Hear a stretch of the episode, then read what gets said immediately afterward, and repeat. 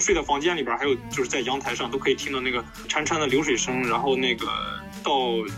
夏天、秋天的时候，就是那个芦苇长起来，那个芦苇草就是在那个小溪两旁，然后就是郁郁葱葱的，就是整个环境特别美。然后满山遍野都是那个板栗树，因为这边是盛产那个板栗。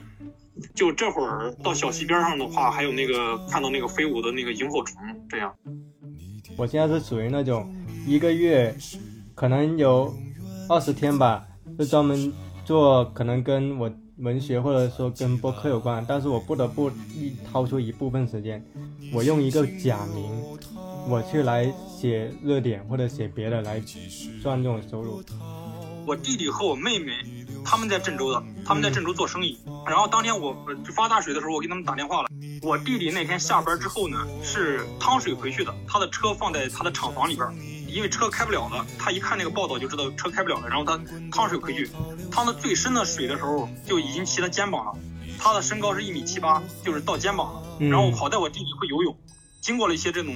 艰险，回到家了。之后的两天就是说淡水淡电，然后他在二十几层，他跟我妹妹就是楼上楼下。刚开始就是呃比较艰难的，就是在周边的那种超市啊什么的，就是跑了好远的路，然后买到一点矿泉水，买到一点那种方便面什么的。再后来就又没法生活了，就是那个马桶什么的这些东西都没法用了，就是老吃方便面也不行，还有孩子，搬到了那个那个郑州有一个郊区的那个一个小镇，那个小镇地势比较高，没有被水淹到，他就搬到那个宾馆去了。寒季来临，你轻轻流淌，雨季是波涛。听众朋友们，大家好，今天我邀请了一位有一年多没见的老友吧，叫万华山，他是一位写作者，然后也是皮村的新工人文学杂志的，我记得是执行主编之一，对吗？然后他本身也是有很多很丰富的经历，我一直蛮感兴趣，希望跟他一起聊一次天的。那这一次其实就相当于一次老友重逢，我们聊天的氛围也会比较轻松。那咱们就话不多说，先请华山兄简单的介绍一下自己。朋友们好，我叫万华山，是河南人，一九八九年出生的摩羯座。高中辍学之后就经历了有大概呃十份职业这样。后来是二零一六年的时候，因为还是怀揣了一个文学梦，来到北京，然后在做出版工作。后来呢，在皮村待了有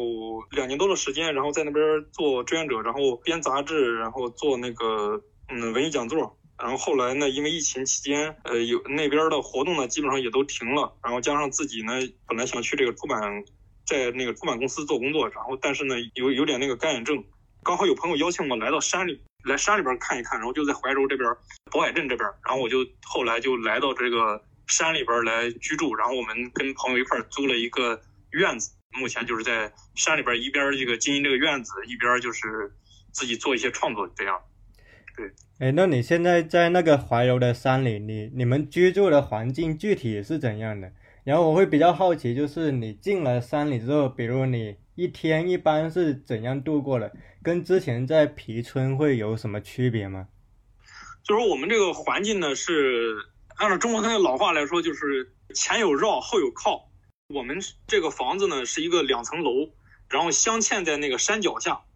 这是后有靠。前有绕呢，就是我们前面有有那一个一条小溪，就是怀沙河，那个怀沙河刚好流经我们这个门口，离我们这个直线距离大概就是一百多米。不发洪水的时候，因为这几天那个下了暴雨，然后没发洪水的时候，就是那个水特别清澈。然后我们夜里，呃，睡在房间里边，还有就是在阳台上，都可以听到那个潺潺的流水声。然后那个到夏天、秋天的时候，就是那个芦苇长起来，那个芦苇草就是在那个小溪两旁，然后就是郁郁葱葱的，就是整个环境特别美。然后满山遍野都是那个板栗树，因为这边是盛产那个板栗。就这会儿到小溪边上的话，还有那个看到那个飞舞的那个萤火虫，这样，这种生活吧，跟之前在皮村的生活确实是区别非常大。皮村它还是一个就是一个一个城东村，它这个烟火气比较浓吧。然后在这儿这个客观环境上来看，它确实有点像一个小的世外桃源这样一个氛围。这个地方这个村呢叫八道河岭村八道河岭村呢，其实是分为东八道河岭和西八道河岭，然后我们这是西八道河岭，就是我们这个整个这个村子被一条这个被一条公路隔开，在这个深山里边，然后只有十来户人家，这个十来户人家就是我们也都认识，每一家就是弄的那个环境都特别整洁，然后就都在这个小山谷里边，就是这样一个一个环境。我感觉这种村庄生活，它其实有时候有点像退回到了前互联网时代的一种状态，但是它跟传统的村庄生活又有一点不同，就是其实一方面它的居住形式是更有一种可能我们小时候那种邻里的感觉，就我们跟邻居啊更近。对。但同时，其实你还是可以上网，你还是可以通过网络表达你的。就去了解外面的东西，所以我觉得当代的乡村生活，它其实还有一种蛮有趣的一种感觉，就是它既兼顾了这种邻里的感受，但同时它又能够维持我们对资讯的了解，可是同时又不会跟那个互联网资讯跟那么爆炸式的信息挨得那么那么的近。不过我自己其实也会也会警惕一点，为什么？因为之前豆瓣有个话题很火，就是说什么，就是豆瓣有个博主，他本来发的是他在那个浙江乡村的生活，简而言之，他说那里是田园牧歌嘛，他说他是为了反抗那个都市的，反抗那个都市内卷奴役，他去了浙江乡村的生活，但后来呢，又有一批呃豆瓣的。读者说他这样可能太美化这种乡村生活。中国不是所有乡村都跟浙江的乡村一样的。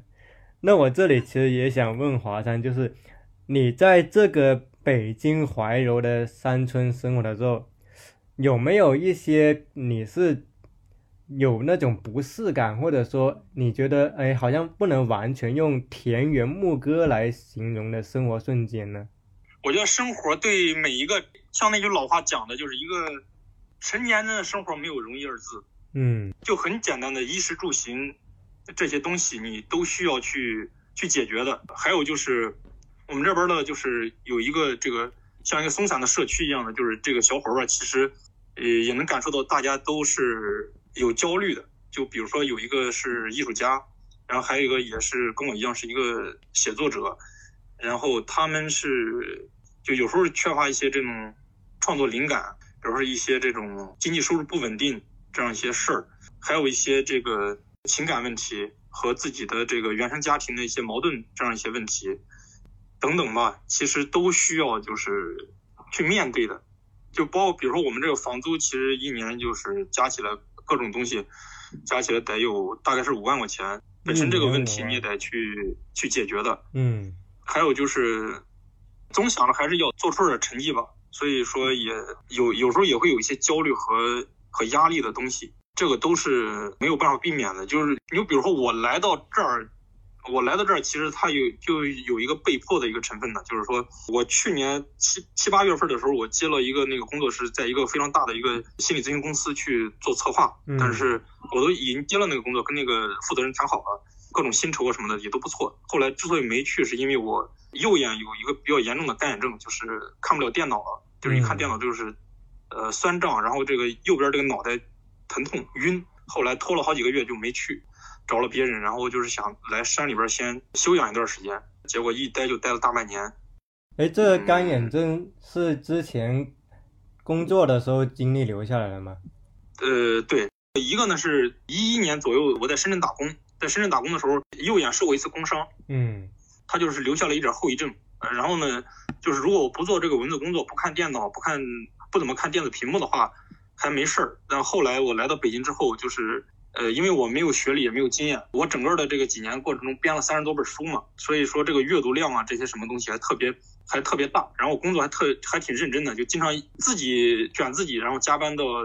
深夜。所以后来就把眼睛弄得就是经常视疲劳。之前也会有那个干眼症，就是一般最长的一次是两个月。就缓过来了，但这一次是经历了大半年才，一直到现在才感觉到恢复了七八成这样。哎，其实我最最近也有自己的焦虑，其实也是跟钱有关。就是我最近嘛，我我写个热点，然后我朋友说就你干嘛写一篇热点？我就说没办法，搞文学穷啊！我再不写一篇热点，我就没 我这个我就特别焦虑，因为我就其实我是一个每个月都会算着账的人，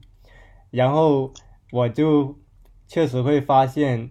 有时候如果你每一个月你就专心的写文学的东西，因为你也知道，其实那个就算你的小说能确定发了，它到账也会特别慢，更何况很多小说。对。他可能一审过了，二审、三审不过，他就算你过了，最后领导说敏感，他又不给通过，就反正就特别特别多事情，所以有时候当一个人真的一个月都专来专心弄文学，他可能就没太多收入。我觉得这个特别现实，包括是很多人他跟那些年轻作者说。他说：“哎，你不要去忙那些比较琐碎的，或者说有损文字的质感的事情。其实这些道理，我觉得我们都知道的。但有时候就无奈。像我跟我朋友其实下午也聊，我说我就写这一篇，我写完这一篇，我就去专心搞我自己的创作。我现在是属于那种一个月可能有二十天吧，就专门做，可能跟我。”文学或者说跟播客有关，但是我不得不一掏出一部分时间，我用一个假名，我去来写热点或者写别的来赚这种收入。就其实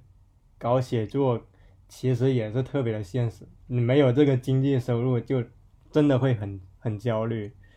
对，嗯，对对对，我觉得一个是就我们这边的小伙伴，一个是这个经济问题，我觉得这个呢。这个还不是最致命的，嗯，我觉得最致命的是，我们虽然说有几个年轻人在山里边，就是大家遇到的这种问题，跟在九九六的那些年轻人其实是差不多。比如说，有时候就是迷茫，找不到意义感，找不到价值感，然后就是找不到一个切口，让自己的这种生活就是有激情丰满起来。这种传统的世俗意义上的这种成功，其实有时候他对。大家吧，就是那种思维上，他还是有一定的这种嗯束缚，有时候。但是可能来到山里边的这些小伙伴呢，可能就是说，我知道大家其实是想摆脱这个，哎，我就不挣钱，我也不买房，我也不干嘛。但是到最后你会发现，他们事实上就是这样一个根深蒂固的这样一个，就是当代就是大家对成功的这种定义的这种这种东西。我觉得几乎没有人可以说完全的去摆脱这个东西。我就在大自然里边，我就快乐，我就当一个农民。就挺好，我也不挣钱，我也不干嘛，我也不出名。你要真让他那样，他达不到那个，达不到那个境界。如果说他真是就是一个普通的一个山民的话，他觉得这种生活是庸常的，然后是没有没有意义的。就是说，只不过大家是暂时性的，他暂时性的一种逃避，或者说有时候这种像我这种有点干眼症，然后就是状态不好，暂时在在山里边生活一段时间，无论有没有付出行动。但还一直在试图取得一些这种所谓的成就，啊，当然就是待会儿我我聊到，就我自己在这个大半年里边确实，嗯，发生了一些这个反转，然后就说你说你说你你要写热点那个，我前一段时间也也想写热点了都，我也想写热点，就是发到我们那个公众号上，然后有人有人打赏那种，因为之前来过一个这个作家，他就跟我说他自己那个公众号每年的收入是，公众号打赏每年的收入是七八万。谁呀？那么厉害？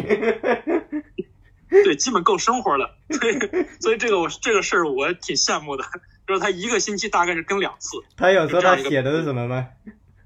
就是写的自己一些个人的一些生活吧什么的。因为他本身呢，就是就好像是他在这个圈子里边建立了建立起了一个人设了，所以再加上他的文字质量也比较高。然后他现在就是说。他的粉丝大概是就是关注他这个公众号的大概是一万一万五一万一万五左右。按说这个人不是很多，但是呢，因为他这个这个人设可能是加双引号的这样一个人设，就是说他的这种公众形象，呃，让这个一万五的这个粉丝呢，就是说他的这个粘度特别高，是真正的那种那种铁粉的那种。所以说他一年是他他这个公众号就就会有这样一些收入。就是我有几篇打赏也是有个。高的有有个几百块钱的那种，所以所以我是 我是没写，我觉得有，我觉得要真写一段时间的话，也有可能会会会有一些收入吧，我觉得。那你现在然后呢？主要的收入方式都有哪些？就除了撰稿还有哪些？我我先我先说一下，就是呃，这个这个问题吧，一个是我想写这个公众号，就是也写一些热点啊，干嘛的，就是。另外有一个就是我做出版的一个特别好的一个好友，就是呃，他呢跟我年龄差不多，算是这个他在一个这个出版公司里边，现在管这个基本上这个主管图书营销这个事儿，他特别能干，然后就是那个不光是国内的这种就是书讯，然后国外的他也关注，就是我们经常聊，他就说你不要再写纯文学了，就不是说你写能不能写好的问题。因为纯学它已经是一个死的东西了，它没有读者呀。你再好的一个一个杂志发出去了之后，印出来之后，全国有多少人会把它从头到尾把它看完呢？甚至有谁会真的把这个杂志，比如看一半就认真的看一半？这样的读者有多少？并且是文艺圈里边就是那些占据了话语权的那些人，他们的一个有时候就是一个自嗨，可能在这个圈子里边，你觉得这个人鼎鼎大名，但是拉出去了就是普通的这种受众几乎就没人知道。他说这就是一个自嗨的一个一个圈的一个场。他给我提了一个建议什么呢？写类型小说。他说类型小说是一个是一个突破点。然后他最后给我分析的说，你先这个别的什么，比如侦探呀，什么什么这些悬疑啊，什么这些，就是说你你穿越什么好好的这些东西，可能你也不适合写。他说你呢就还把你对这种严肃文学的这种追求带到你的就是你写类型小说那里边。然后他说你写那个情感类的。嗯，因为他听过我讲自己的一些故事，就是说，比如说工厂爱情，嗯，我就我给他讲过很多，就是我见到的那种，他他不亚于那种狗血剧的那种那样一些那样一些那种情感故事，就是我自己亲身那个目睹过的、经历过的。然后还有就是写，呃，写一些这种原生家庭类的，就是我也跟他讲过那种农村的那种原生家庭，最后他是怎么样影响。几代人，然后最后造成了一个，比如说一个家族悲剧啊什么的，这样一些也是我自己亲身目睹过的。他说你就把这些东西写下来，弄成一本书就就挺好的。他给我出了这么一个主意，对，我觉得其实他说的是是非常有道理的。你刚才说的就是说我现在这个主要的这个经济收入来自于哪？来到这儿之后，就是因为当时有点这个身体各方各方面也不是很健康，就是我去年冬天十二月份的时候来的，来到这个山里边的。然后紧接着就很快就过年了，过年的时候基本就我一个人在这个山里边待着，然后就一直休息，到了这个五月份五一的时候，我们发了一个推文，叫叫是五一怎么过，山里搭伙过这样一个这个推文，因为这个推文呢被朋友转发到一个群里边，然后就是后来燕园妈妈读书会在我们这儿办了一期，就是那一期呢来了五十九个人，我当然是要收费的。因为刚开始嘛，我也我们也不知道市场价，所以就是价格非常的非常亲民，非常低。但是呢，也让我们这边呢添了一些设备，嗯，多少有一些这种盈余。后来呢，紧接着这个五一之后又过了两个星期，然后我好像是跟一个那个朋友在小溪边玩，然后他看到一个草，然后就是掐了那个草之后，他说这个是薄荷吧？当时还有一个另外一个朋友，另外一个朋友就是他俩抬杠说这个肯定不是薄荷，说薄荷不是这样的。然后等他俩走了之后呢，我。第二天又转个小溪边，然后我就用那个百度查，然后百度那个识别呢，它叫九层塔，又叫罗勒，它是一种香草。然后呢，我一查呢，说这个东西可以做几十款美味，就是什么台湾的三杯鸡啊，什么的这个意大利面啊什么的，他们都会用的这个料。然后那个小溪里边长的到处都是，我说以这个主题我可以做一个活动了，然后我就就写了一个这个九层塔酱的这个制作，又发起了这样一个招募。这个招募就后来又。有招着一批人，就是过来跟我们一块儿做酱，然后完了之后，他在我们这儿就是住宿收费式的这样一个一个体验项目，大家就一块儿来做酱，打这个山泉水，爬爬长城，晚上大家在一块儿聚会聊天这样一个形式。这那次活动还是挺成功的，就是后来就是参加过我们这个做这个九层塔酱的几个朋友，好几个他们又又陆陆续续之后还会再过来玩，这样就变成我们的老顾客了。他们来住宿吃饭什么的，我们收费特别低。之后端午节我们做了一个叫，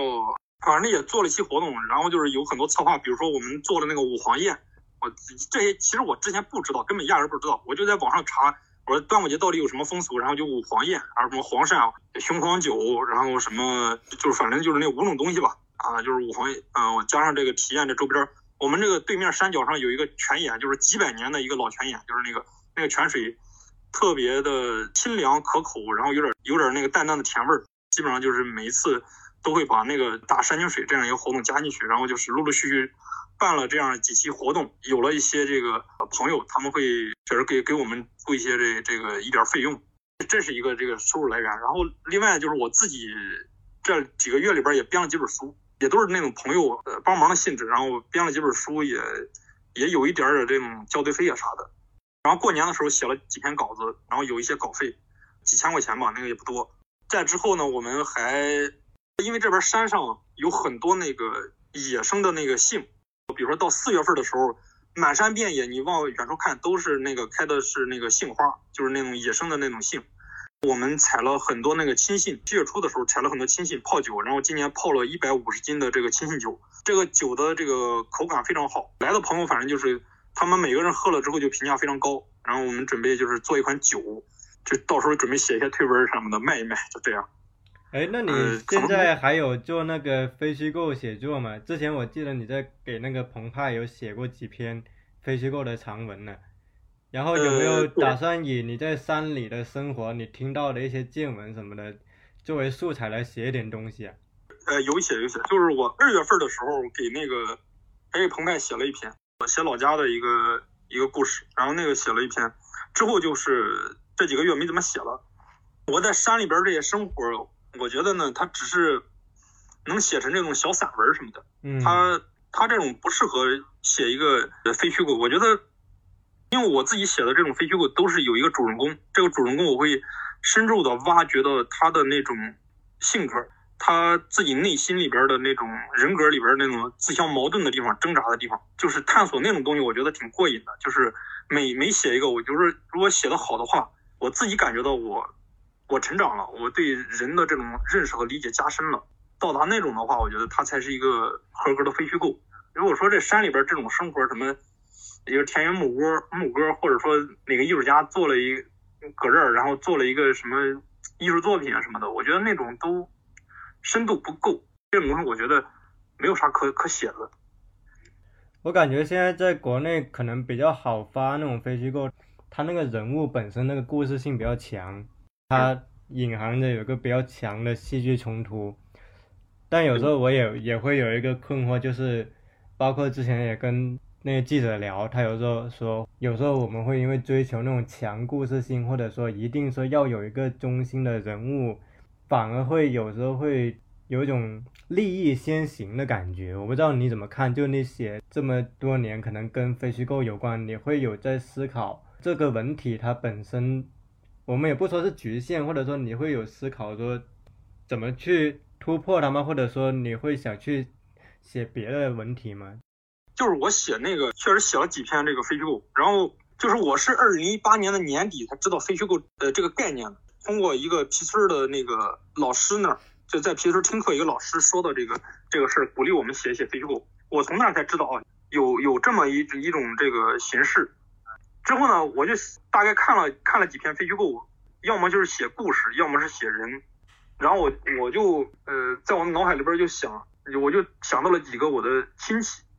我脑海中一瞬间就是出现了那几个亲戚，因为他们的性格是作为农村人什么的，他们的性格是很突出的。他们有这种突出的性格，还有他们的有一些故事在周边那个流传，他那他身上肯定有有可挖掘的这种东西。就是你说利益先行，嗯，其实我我不不是很同意说是利益先行，因为比如我刚开始想写这个人，我只是说一瞬间我觉得这个人我对他印象特别深刻，然后我对他感兴趣，就他为什么这样。然后他有有有故事，他身上有有性格特点，嗯，但是其实我对他并没有那么深入的了解，就是哪怕我跟他是都是几十年的亲戚了，我决定写这个人的时候，我还是做了很多的采访，有的是就没有办法采访到他本人嘛，就是他本人聊一聊的话，其实你你聊不出，有时候聊不出太多东西来，我都是比如他他家人，呃老朋友，我就是采访他们，然后。一般每一篇非虚构大概都有一万多字的这种采访资料，就是很多这种侧面，然后确凿的确实这个事儿发生了，确实是就是他身上的一个一些东西。在这个过程中，我才真正的深入的了解到这个人啊，他原来是这样，原来他有他的生活里边他有这样一些表现，并且还有就是我写的这些人物每一个人都比我年龄大很多，就是他们基本上是属于我的父辈，就是他们年轻的时候是什么样，他的原生家庭是什么样，他他为什么最后他会形成这样一些性格。呃，多少来说，就是我我不能确定，但是我会有一些从他的原生家庭去追踪他最后为什么他中年的时候他会出现这种状态，他会做出这样的决定。我会有一个那个隐隐的一个线索，但是我又不不是完全肯定的，但是他肯定之间有一些这种关系，就是我我不不了解他的年轻时代，我做了很多的大量的采访，就是呃，比如我有一个写到我舅，然后那我肯定他的小时候我肯定不知道，然后我就问了我几个姨他的小时候的那些行为啊什么的，嗯，最后我发现确实他这么多年了啊，不好意思，我可能得罪我舅了，这么多年了，我觉得他还是一个孩子，虽然快五十了，我觉得他还是一个孩子，跟他。小时候那各种那种行为模式如出一辙，就几乎没有大的特别大的这种变动，就真的是那个，就是我们农村有句话叫“三岁看大，七岁看老”。从他身上，我觉得这个反映的还是比较比较典型的。我觉得很多人他其实他一生很大的一部分底色就是在童年和青年时期练成的。你会发现他长大之后，他很多行为其实都可以追溯到他那个童年跟青年时期。然后你刚才其实有说到，你今年有经历到一些反转，这个具体是怎样的？这个反转呢，就是比如说对事儿的这个反转上，嗯，最初我原先的打算呢，是因为有这个呃干政，然后我想着我在这休息一段时间，休息好了之后，我可能还要去市里边去工作，嗯，大概率我可能还要去出版公司，或者说去某一个。呃，公司的这种策划部，或者帮他们做这种，做一些这个呃网站或者公众号啊什么的，去做做这样一些那种策划，帮他写写软文什么的，可能还会做这样一些工作，获得比较稳定的一个收入。就是当时大概率还有这样一个想法，但是经过这个半年下来之后，非常大的概率我应该不会再去一个公司上班了，就是那种朝九晚五式的那种那种工作，我应该不会去了。甚至就是真是到到了迫不得已，当然也不会到那个程度。到了真是到了迫不得已的时候，我甚至愿意去回家种地。呃，我们家现在有四十亩田地，四十亩田地每年收入，如果是没有遇到天灾的话，这个收入可能还不错，生活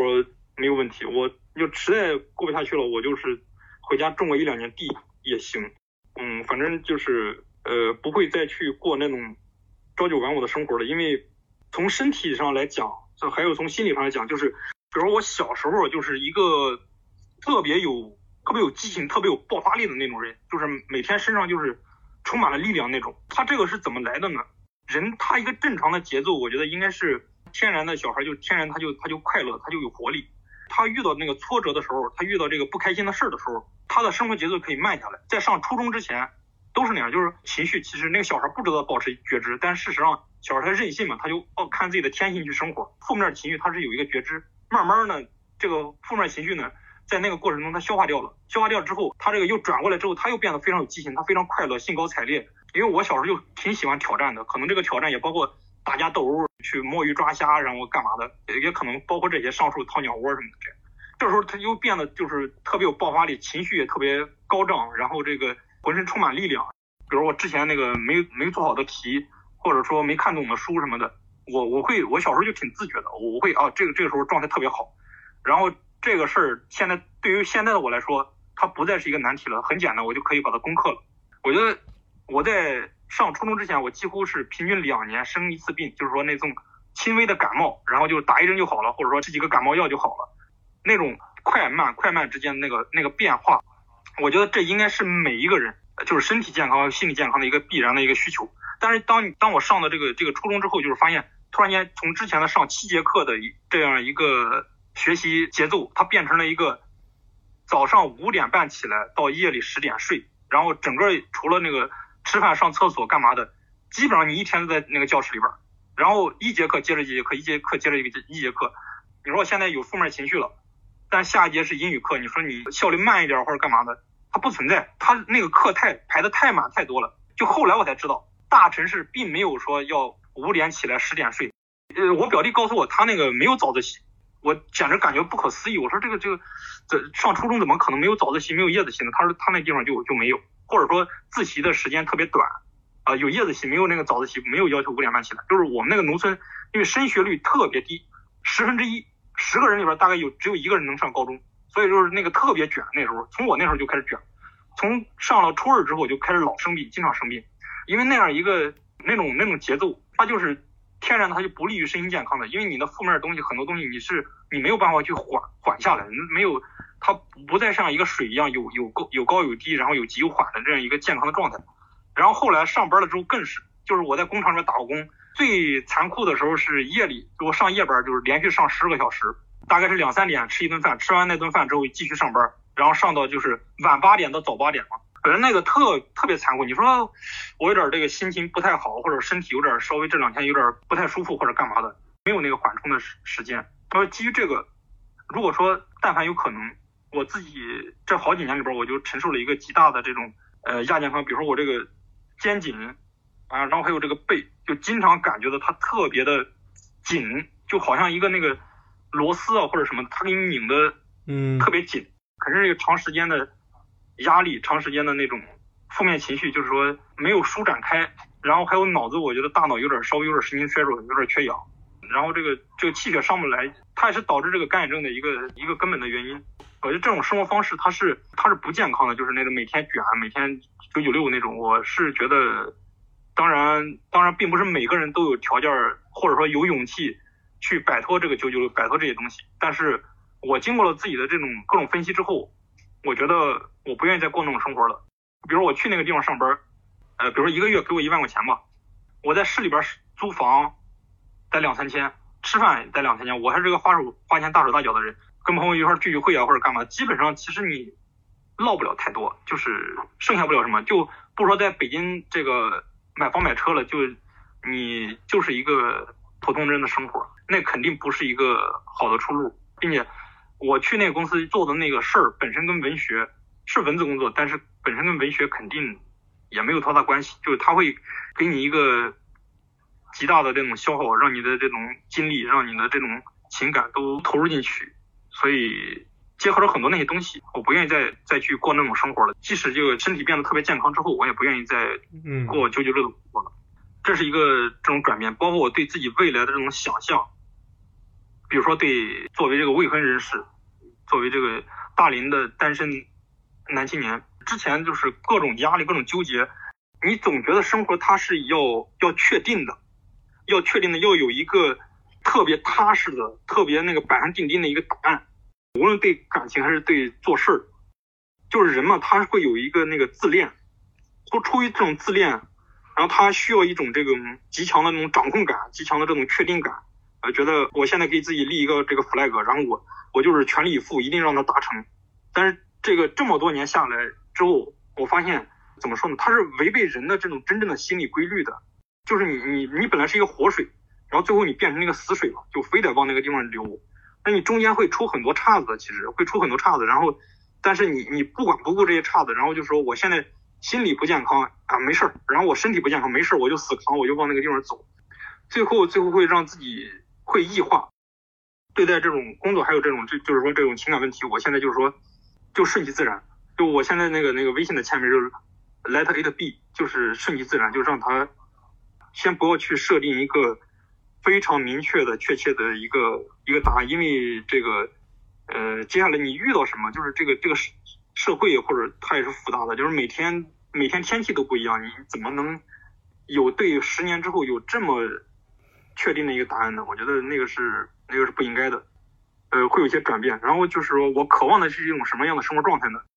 我渴望是回到小时候那种轻重缓急，就是我状态不太好。我就做一些这个简单的工作，呃，或者我我就看书，我就看电影，或者说我就我就种地，因为我我现在有三块地在这个村里，我有三块地，我就种地或者去去游泳，去去做这农农特产品什么的，去做这个就是它不不是特别消耗人的，不是特别高难度的事儿。然后等你这个状态特别好，你就这个状态好到就是说你想去你想去攻击了，甚至想去发动一场内部的战争，就是你整个人都不是你自己了，然后就是那个就是得意忘形了，甚至都。你这时候你就做一些难的事儿，因为你这时候有特别有溢出来那种特别强的这种能量，你要写一写一个特别你觉得就是呃能够突破你自己的一个一个东西，那你就去这个时候你就去写文字这个东西嘛。我们知道它讲的是质不是量，你写几百万字，可能还有时候也也没多大用。但你如果这一年写个两三篇，觉得写的这两三篇非常优秀，这一年就没白没白过嘛。他不是说你你这一年写的特别多就就就牛了。你写一篇好的，这一年就你你想想你就踏实了，你就心里边就就心满意足了，就觉得我靠，我今年又突破自己了，我有这个东西拿出来没事我自己看看，我觉得也爽啊。我是应该是往这个这样一个状态走，等这个身心各方面恢复过来之后，呃，我觉得收支上应该也能达到一个平衡。换句话说，我们的很多焦虑其实是什么呢？我觉得有很大程度上是一种虚荣啊。我们每个人其实都不会真的饿着，或者吃不上饭，或者看不上病，都都其实不会。大部分人我觉得都不会。问题是在于买房买不起，或者说买不上车，呃，或者说这个跟跟谁跟跟同学比，感觉他的收入比我高好多。就是有时候是在于一种这种这种虚荣，并不是一个特别硬性的一个需求。如果把这个东西给突破了。我觉得生活这种焦虑，这种物质上焦虑，我觉得会缓解很多。比如我，我对这种感情上的这种这种变化，我觉得他也会缓解的很多。我我就确定，我肯定不会立一个 flag，就是我在哪哪哪在在二线城市在哪买房，我我没有这个计划。如果说这个女生有，就是她的这种人生目标就是这样的话，那可能我们真的就比如说不适合，大家就就其实不是一路人。我觉得可能也不全是虚荣，还有一种害怕被淘汰的一种紧张感。就是为什么今天很多人在这个内卷的竞争之中又很难抽离？第一个是，其实我们的社会很缺少那种对于所谓的弱者或者收入较少的人的一种比较好的保障，而且这个社会的舆论范围其实它是慕强的，它是仇。鄙视弱者的，那么很多人他没法承受这种舆论，他会紧张，他会怕落后，尤其是像那种互联网大厂，或者说呃那种高度的呃中心制的那种生活，就是其实他生活在一种其他人都特别拼命的状态，就如果他不拼命，反而显得他不努力，或者他可能被被裁掉，他有这种紧张感。假如啊，他被裁掉，他其实不还不一定好找工作，因为现在其实疫情时期，很多公司实际上是缩招的，所以哪怕是高学历的，尤其是我觉得文科的可能更感同身受吧，就是哪怕你读到硕士，你读到博士，你如果没留在高校，你没留在高校，你在在社会上找找工作，你找到了薪水也不高，你找不到了，那也挺普遍。但是你留在高校就高枕无忧，也不是高校也有它的内卷，所以就是不同的围城。就是今天这个，我就之前听那个向彪他说过一句，他说今天是缺乏一种内卷的退出机制。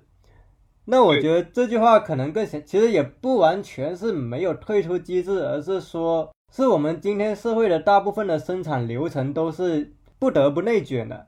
就是这个生产流程是这样，他当然有有一些人是可以退出，比如说我之前去大理，或者说我在七零六认识了很多朋友，他其实确实是过的那种退出内卷的生活，但他其实付出了代价，是什么代价？就是退出这个社会主流的功绩考核体系，就不指望在这个社会上有多么大的名啊，多么大的利了，那样他可以退出内卷，但。这个实际上对大部分人，尤其是想要过上那种可能相对的稳定、有圈内人的认可、有房子，还有他可能还要考虑到后面的育儿成本什么的，这个可能就不是他们选的路。所以我感觉今天对于内卷的这个思考，其实还蛮复杂的。对对对对。我刚才说的就是说虚荣，它当然它仅仅是一面，就是它它还是一个比较，它是一个呃欲望层次的一个东西，这个是一个很难突破的一个点儿。还有一个点儿就是说，比如大部分他年轻人好多都是这个独生子女，然后这个父母从小就是那种教育，然后这么高的期待，然后还有就是一路上学上过来，然后那样一些东西就是饱含了很多人的那种那种眼光、那种期待、那种情感的那种附加。你去退出这个东西，你过一个自己想要的一种。某种生活，或者你去躺平了，这本身就是给会给人一个巨大的一种道德压力，一种心理负担，并不是每个人都这么叛逆的。对于很多人来说，很难去退出内卷的。对，而且我觉得这个东西是，其实完全躺平也也会容易焦虑，就是我们说完全躺平跟完全竞争，其实都容易焦虑。是，我觉得这可能他最后是到一个度的问题，就是我们怎么在这边找到平衡。当然有一句可能很鸡汤的话是每个人去过他想要的生活，但其实我觉得有时候第一我们真其实不知道自己真正想要的是什么，这个是第一。第二个是我们是否能为我们想要的去承受那个相应的代价。对，这个代价有可能会是很高的。对，以我自己为例子，我可能选择全职写作，那代价就是我不会再有公司的基础收入给我做担保。那我肯定每个月我要承受自己的所有开支，而且去承担可能别人对于这个东西的误解，这个都要自己消化。然后像可能我有的朋友，他建了一个社区叫躺平沟，他也要承承受一些人的非议，因为有些人他把那种躺平跟所谓的好吃懒做联系在一起。这背后其实也是体现了一种主流的一种想法，就是他鼓励的是什么？他鼓励的是那种所谓的艰苦奋斗。对。他觉得躺平就不够艰苦奋斗，但可能今天这个东西更复杂，为什么呢？因为你可能艰苦奋斗，如果你是为了大厂，为了为了其他的东西去努力，你不是为你想做的东西艰苦奋斗，说不定。你最后其实被裁了，你反而也不知道你这个艰苦奋斗意义在哪。对对，而且今天很多工作，说实话，它就是狗屁工作，唯一的目的就是挣钱，它就是不断重复的生产的不同的垃圾。但是你又没有任何意义。对，就很多人实际上是把他的艰苦奋斗投到这种工作，所以我会觉得今天单纯的提倡艰苦奋斗，或者提倡不奋斗。其实可能都有它的问题，就今天可能关键是怎么找到这个平衡的问题，这个也是我最近在思考的一个东西，就是怎么找到这种闲暇跟竞争之间的平衡。我觉得这个也是刚才华山兄你跟我说到你的生活的时候，我也在，我也有在思考的一个东西。那你其实刚才也提到你可能未来有考虑过种地的生活，有考虑过回到你的老家。那个是一个呃最后最后的一个一个那个可能性非常低的。哎，我记得你老家是在河南驻马店是吗？对，河南驻马店对。哎，那他最近有受那个暴雨影响大吗？是这样，就是我弟弟和我妹妹他们在郑州的，他们在郑州做生意。然后当天我发大水的时候，我给他们打电话了。我弟弟那天下班之后呢，是趟水回去的，他的车放在他的厂房里边。因为车开不了了，他一看那个报道就知道车开不了了，然后他趟水回去，趟到最深的水的时候就已经骑他肩膀了，他的身高是一米七八，就是到肩膀了。然后好在我弟弟会游泳，经过了一些这种艰险回到家了。之后的两天就是说断水断电，然后他在二十几层，他跟我妹妹就是楼上楼下，刚开始就是呃比较艰难的，就是在周边的那种超市啊什么的，就是跑了好远的路，然后买到一点矿泉水，买到一点那种方便面什么的。再后来就又没法生活了，就是那个马桶什么的这些东西都没法用嘛，就是老吃方便面也不行，还有孩子，搬到了那个那个郑州有一个郊区的那个一个小镇，那个小镇地势比较高，没有被水淹到，他就搬到那个宾馆去了，就好几个人，就他们几个我妹妹啊，他们一块都搬到那个宾馆去住了。然后这个打完电话之后，我就问我妈，我说这个老家怎么样？那天我是下午给他打的，我弟搬到宾馆的那那天我给他打。然后我妈告诉我，她说正在抽地下水往那个水田里边灌溉。就我们是属于其实属于淮河岸边的，是驻马店最南边靠近信阳。就我们家现今年种了四十亩水稻，然后就说这个天特别旱，正在那个抽那个那个地下水往往往田里边灌溉呢。就说现在正正在看那个水。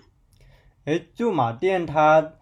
在河南，它是呃属于怎么个区间？就像比如可能我说过广东，我说到我老家湛江，可能我说。它可能属于广东境内的三线城市，就第一线是广州、深圳，第二线是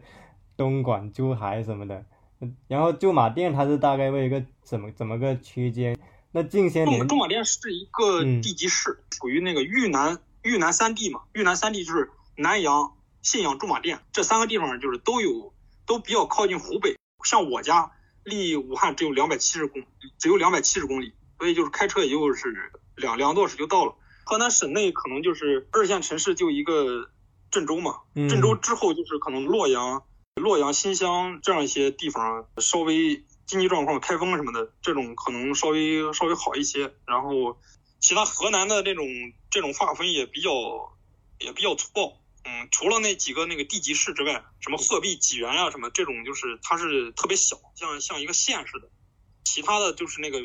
面积都挺大。然后像这个驻马店、信阳什么的。南阳这几个都是接近上千万人口的这样的一个大的那种地级市，基本上主要是以这个农业为主。像我们那地方就是，你看现在这个哪还有家里边几十亩地的？我们那就是普遍 地少的家里边有好有一二十亩地，就这样。